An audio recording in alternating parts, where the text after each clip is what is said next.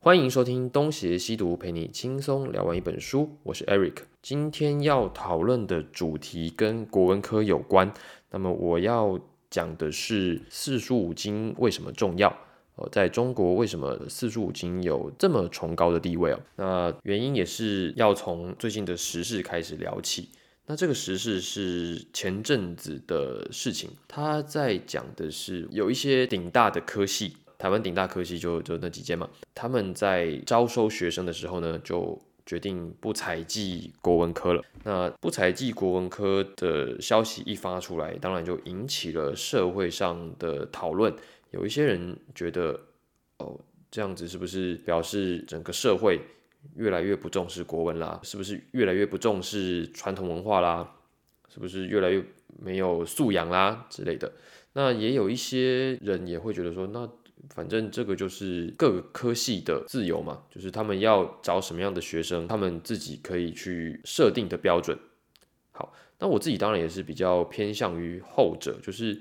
每一个科系招收学生的策略，那还需要外界去智慧吗？今天假设不是顶大的科系做了这个决定，是一个普通大学、私立大学说不采集国文，还会有这种声音吗？我觉得应该是不会有啦，就是因为是顶大嘛，所以大家就特别的在意。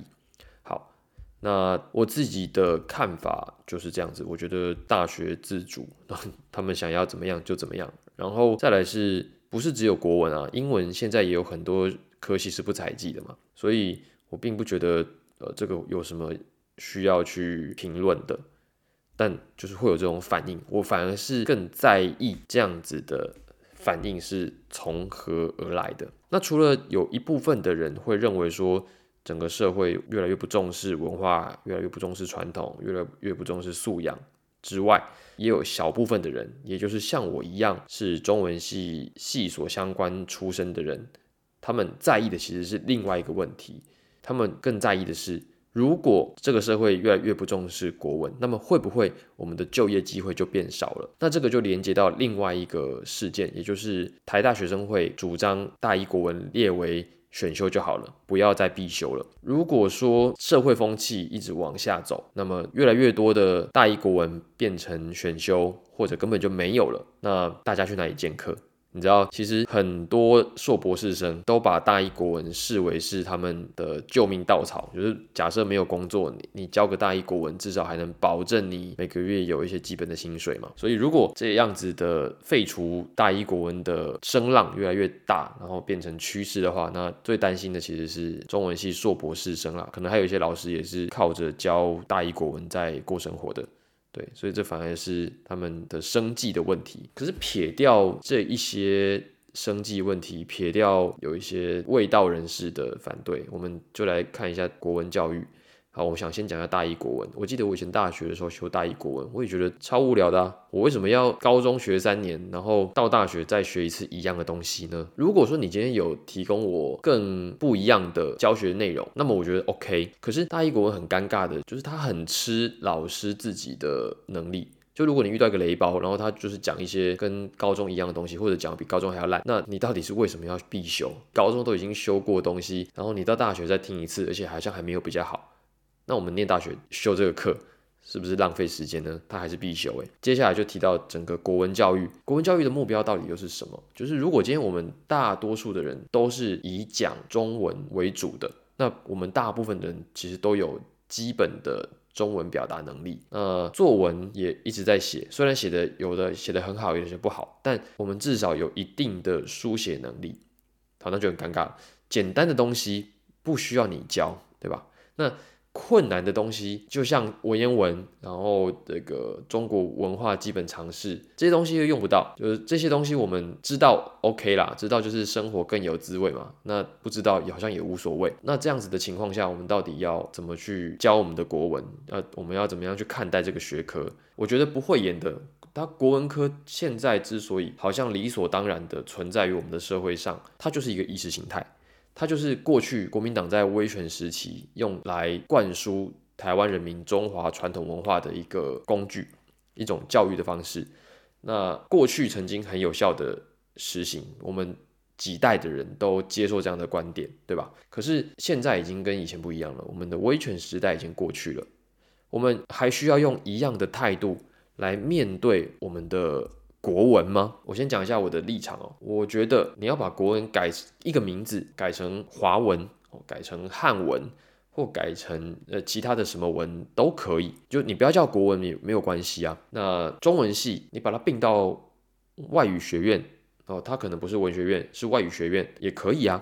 那为什么我会这么觉得呢？因为我觉得，首先要让大家把它视为是一门单纯的知识型的学科，而不是变成是一个哦，好像没有理由就要接受的这样一个意识形态。如果你把它视为是一种理所当然的，我们生来就要会的，那么大家就会有质疑嘛？我为什么要会这个？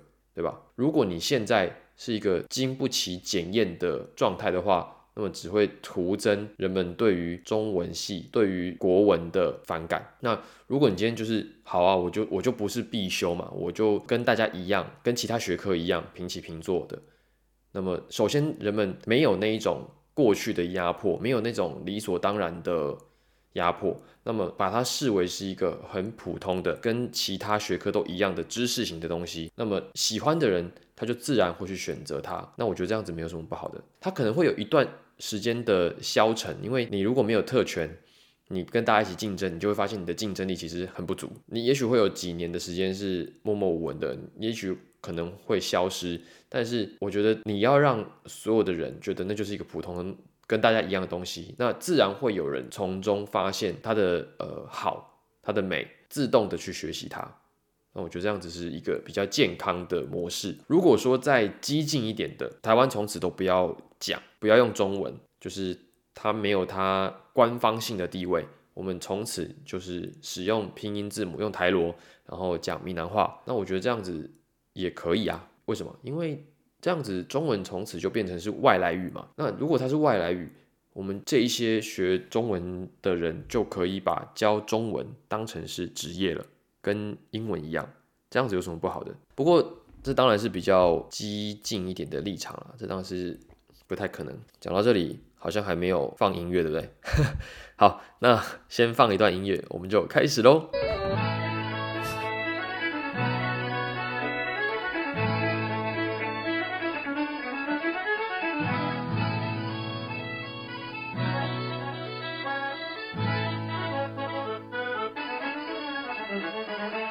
那么接下来我们就要来谈一下，那国文的核心到底是什么呢？就是我们都说国文是很重要的，国文是一定要学的。那它很重要的、一定要学的那一个核心的价值在哪里？我们如果从表面上来看哦，提到老师们的心声嘛，就是老师们对于国文课的价值能够说得出来的，就是文言文啊、诗词之美啊，然后文人风骨啊，那再来就是文言文比较好教啊。为什么？因为古汉语跟现代汉语是不一样的，所以古汉语是有知识点的，就是那些你不知道的词、你不知道的文化知识，这些东西你才有办法在课堂上面当成是一个知识传播给学生。如果是白话文呢，那大家都基本上能看得懂，你只要小学、中学毕业，你基本上就能够明白，你能够读得懂。那这样子的东西，老师是很难教的。所以我以前老师在教白话文也是说啊，这个你就自己看嘛，回家自己看一看。就可以了。只有文言文才会在课堂上面被仔细的讲解。那么这一些诗歌、这些古文的写作者，通常被我们叫做文人哦。文人除了互相看不起对方之外呢，他们还以天下为己任嘛，就是他们觉得他们是要治国平天下的。那用韩愈的话来讲，这就叫做文以载道。文以载道到底是在载什么道呢？就是。圣人之道，哦，听起来有点恶心，但是就这样，就是它是一个圣人之道。所以国文课本里面的那一些文言文啊，那些诗歌，其实基本上他们都是想要借由那一些文章、那些诗歌迂回的传递圣人之道。就是那些诗歌虽然看起来是在写自己，写有多么不如意，可实际上他们还是透过了那一些东西来表达了他们对于圣人之道的追求，以及他们想要透过。圣人之道来治国平天下，但失败了的心情，所以它是一个很迂回的一个传递模式。那当然，现在的国文课本编纂不一定是依照这个逻辑，但是古代的那一些文人，他们内心都有这样子的一个追求。在过去没有国文课本的时代，古代的学生呢，他们就是直接去尊奉圣人的遗产，圣人的遗产就是所谓的四书五经。不过有一点，古代的学生跟现代的学生都是一样的。就是他们读这些东西，我们读过，我们读国文课本，我们读书干嘛？都是为了考试哦。以前也是一样，这个大家都差不多了。好，那下一个部分我们要来聊的就是，那所谓的四书五经又是什么东西？我先讲一下，我们现在所知道的四书五经啊，是南宋的朱熹去定出来的，就是科举考试的考试内容。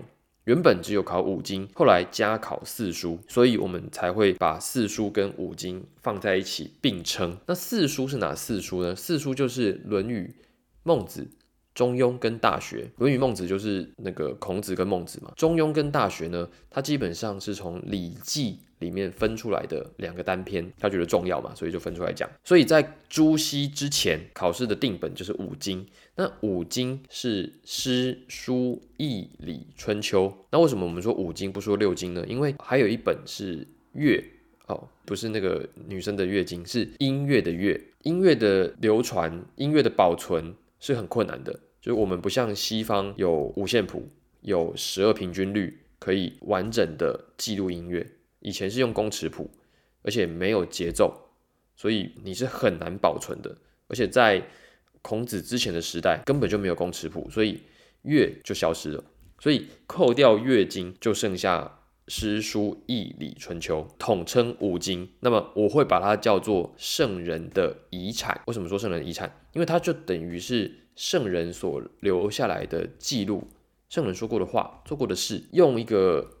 譬喻来讲，它就有一点像是古代的不成文的宪法。我们现在有的宪法是明定的，以前的话呢，人们行为的准则的合理性与否，那是以五经为最高的依归的。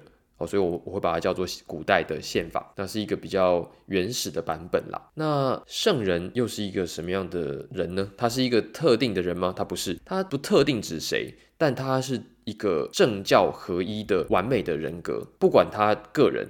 还是它的社会性，它都是一个完美的存在。那我们现在通常会把这样子的圣人呢，概略的等同于我们所知道的那一些古代的君王，就是尧舜禹汤文武周公。每一个文人对于他们的理解不太一样，对于圣人的理解不太一样。有些人觉得是周公，因为周公是具体治理作乐的那一个人。那也有些人认为尧舜禹汤非常的伟大啊。不管这个不管，反正圣人虽然不是。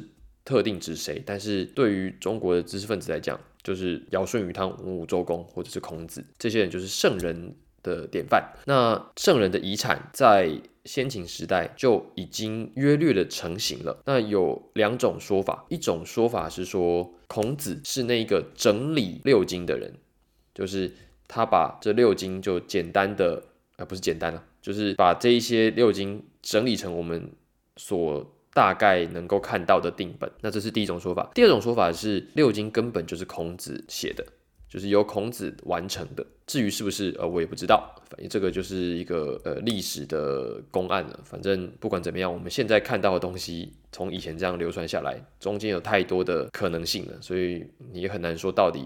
事实是什么？但我们知道是先秦诸子的时代是一个百家争鸣的时代嘛，就是每一个人他都是不断的在推销自己，推销自己的学说。那彼此之间还有一些观念上的冲突，比如说孟子跟告子，他们针对人性就有讨论；又或者是荀子跟孟子，他们对人性的看法；又或者是墨家跟儒家对于政治的、对于很多观念啊都是不同的。所以他们百家争鸣的时代，什么意见都有。但是有一点，他们都共同的承认六经的地位，就他们是承认古代的圣人存在，他们也非常尊崇过去的时代，他们就各自发挥各自的解释，每个人都援引六经里面的句子作为己用。也就是说，他们讨论的时候可能意见不一样，但是他们使用的谈话资本都可以从六经里面来。所以我们现在虽然认为说，哦，四书五经是儒家的东西，但在先秦的时代并没有，大家都可以 share，它就像是一个呃迷音一样，我也可以用，你也可以用啊，没有说梗图只有你可以用，我也可以用啊，这样子的现象就是诸子百家共用六经的这个现象，庄子就用了一个说法，说这个叫道术为天下所裂。就原本是一个很完整的整体，被你们之前一搞，就是变得非常的破碎。好，那圣人到底有没有存在过？这个也许有些人觉得的确有有一个这样子的圣人曾经活在过去，我自己是不太相信啊，因为我觉得这个世界上是不会有完美人格的，过去也不会有，这个世界上不会有这样子完美的人格，所以圣人势必只能够存在于理想当中。而且依附在过去，他不太可能，不是不太可能，他不可能等同于现在，等同于现实哦。这个就是一个我们往往都会认为没有达到的东西，或者是已经过去的东西才是最好的。这样的想法我们常常出现嘛，也就是贵古然后见今的这样的一个想法。那么这样子的想法。在过去就已经存在了，在先秦时代，他们就已经在怀念尧舜禹汤的时代。然后我们现代的人，有些人会怀念大唐盛世，我们会想要回到明朝或回到宋朝过什么生活，就是我们会觉得现在的时代乱七八糟，然后以前都比较好。哦，这个是一个很常有的贵古见今的思维哦。这个为什么？因为大家对于现在不满意嘛，都会觉得说一定有一个理想，一定有一个更好的时代，但那个时代。应该是在过去的。那现代呢，永远不会是最好的，现实永远都没有那么没有办法这么的美好。政教合一这样子的完美时代是不是存在？哦，我们不晓得。最理想的情况一定都是过去。那那现实一定是政治挂帅的嘛，对吧？那么孔子这样的一个我们所尊崇的教育家，他自己也是一个政治上的 loser 嘛，他也是失败啊，他是失败之后才去当教育者的。那这边我想要再额外讲一件事情，就是我认为哦，没有天生的职业叫做教师，就是没有一个职业是专门去教人家的，那个真的是很奇怪的事情。就是我我觉得老师这样子的职业不是一开始就存在的，他应该是什么？他应该是每一个人经历过了，去努力的想要去做一些什么，他不管成功或者没有成功，他都可以把他努力的那个历程交给下一个人。那样子经验传承的过程，让他成了老师，而不是说我们现在哦，你专门要培养老师。我觉得那个培养老师本身很奇怪，就是你教一个人怎么教别人，这是什么东西？我不我不太懂。那我们现在就处在一个这样子的状态，我觉得有点怪了。但但没有没办法，就是这样。好，我们先讲回到现实是政治挂帅。那么，所以这些圣人遗产是不是真的能够发挥它的作用？那我心里当然是存疑的。就它从来都不是一个我们实际上会去遵从的现实原则，它一定都是一个比较理想性的原则。你觉得完美人格会出现在什么样的地方，或者是完美的政治会出现在什么样的地方？你都没有办法掌握的政治当然不行。那你个人那个完美人格，你相不相信？那有些人相信嘛？那有些人不相信。我觉得那个东西就很优微。好，那我们这个个人的东西我们先不讲，我们先讲政治性的东西。秦始皇统一六国之后，他做了什么事？他是不是焚书坑儒？焚书坑儒代表什么？代表他不需要过去的那一些圣人遗产，因为秦始皇觉得自己最屌嘛。他觉得他自己得过三皇，功盖五帝，他是中国第一个自称始皇帝的人，那他就不觉得你们这些圣人遗产有什么我需要尊敬、我需要遵守的地方，那就都烧掉吧。他就否决了过去的那些东西。好，那等到汉武帝独尊儒术，他就重新定义了什么叫做圣人遗产。好，我们这边再重复一次：秦始皇焚书坑儒，他是否决了。过去的圣人遗产，就是你们以前那些东西都不足以参考。我最好从我开始。那汉武帝独尊儒术，他重新定义什么是圣人遗产，就是原本五经是大家共有，每一个学派都可以引用的，但是独尊儒术就代表着儒家有着最高的地位，可以去专断五经的解释权了。那么这样子的重新定义，实际上就是把它改造掉了。原本儒家学者可能是期待圣人遗产跟皇权结合，可以让现实变得更加美好。那么汉武帝看起来好像也实现这种理想，但实际上汉武帝应该也还只是想要运用改造圣人遗产来巩固、强化皇权，让圣人遗产为当权者服务嘛？这个也才是我们所熟悉的套路。而当时的那一些什么儒家三纲五常啊，儒家的那一些制度、那些观念，也是我们所熟知的那些观念，跟宋代的儒家。又有一点不一样，那这个我们等到后面会再继续讲。那么汉武帝独尊儒术的同时，他也设立了五经博士。从汉武帝开始，五经就等同于政治权力的钥匙了，就是你拥有着五经的知识，那么也就等于你有了官场的直通门票。OK，所以五经跟政治权力在汉武帝的时代基本上是。画上等号了。那么，在汉武帝的时代，只有少部分的人可以接触到五经嘛，就是一部分人才可以得到知识、得到权力。那等到隋唐之后，科举考试让所有的人都有机会通过熟读五经来得到政治权利。但不管怎么样，不管你是少数人把持着五经而得到权利，还是所有的人都可以通过熟读五经而得到权利。五金拥有跟权力挂钩的这样子的一个事实，在皇权稳定的时代都是不变的。就不管是少部分人还是多部分人是拥有的权利，他都必须通过五金。那么这样子的情况一直维持到清代的末年，因为清代末年是一个皇权受到前所未有的挑战的时代嘛。那后来帝制时代就结束了。那帝制时代一结束，五金的地位。也就随之陨落了，因为它没有政治上的必然相关性了。你以前一定要通过五经才能够做官，你现在不用了嘛，所以没有人要去读它了，它的政治的角色就已经取消了。我们刚才有说到五经还有另外一个圣人遗产，就是完美人格的实现。那么它到底还会不会是一个完美人格的指引？这也是一个很大的问号嘛。至少我觉得不太可能啦。那。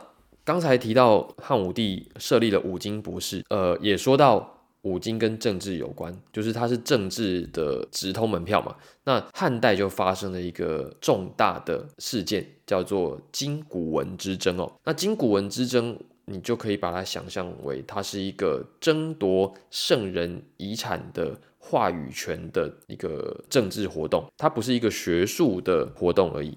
啊，不仅仅是学术活动。如果是学术活动，就是现在开研讨会，大家吵来吵去嘛。可是，在汉代的时候，你如果是一个五经博士，你是有政治地位以及实际权力的。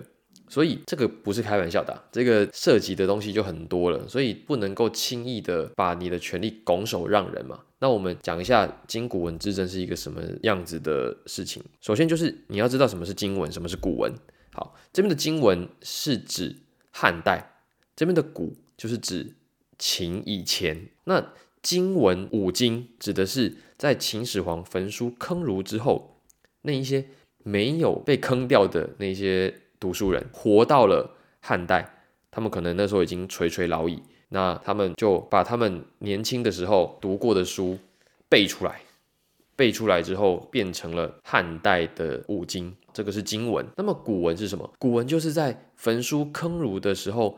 没有被烧掉的书，有些人把它藏在房子的墙壁里面啊，藏在地上啊，藏在山里啊，anyway 不知道藏在哪里了。等到秦始皇死掉，等到新的时代成立，安全了，再把它挖出来，那这一些就变成了古文。那你也可以说这个古文可能是假的，因为有可有些人可能是自己写一写，然后说，哎，这个是我挖出来的，那这个就是古文，那这有可能是假的。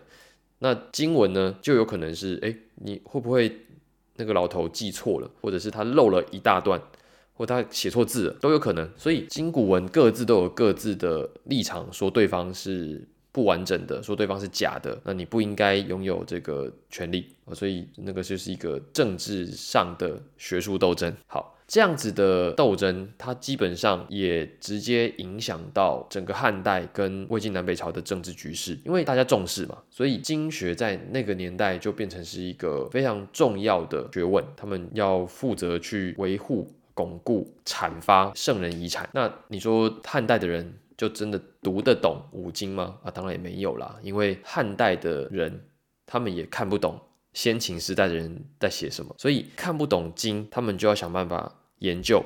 那研究之后。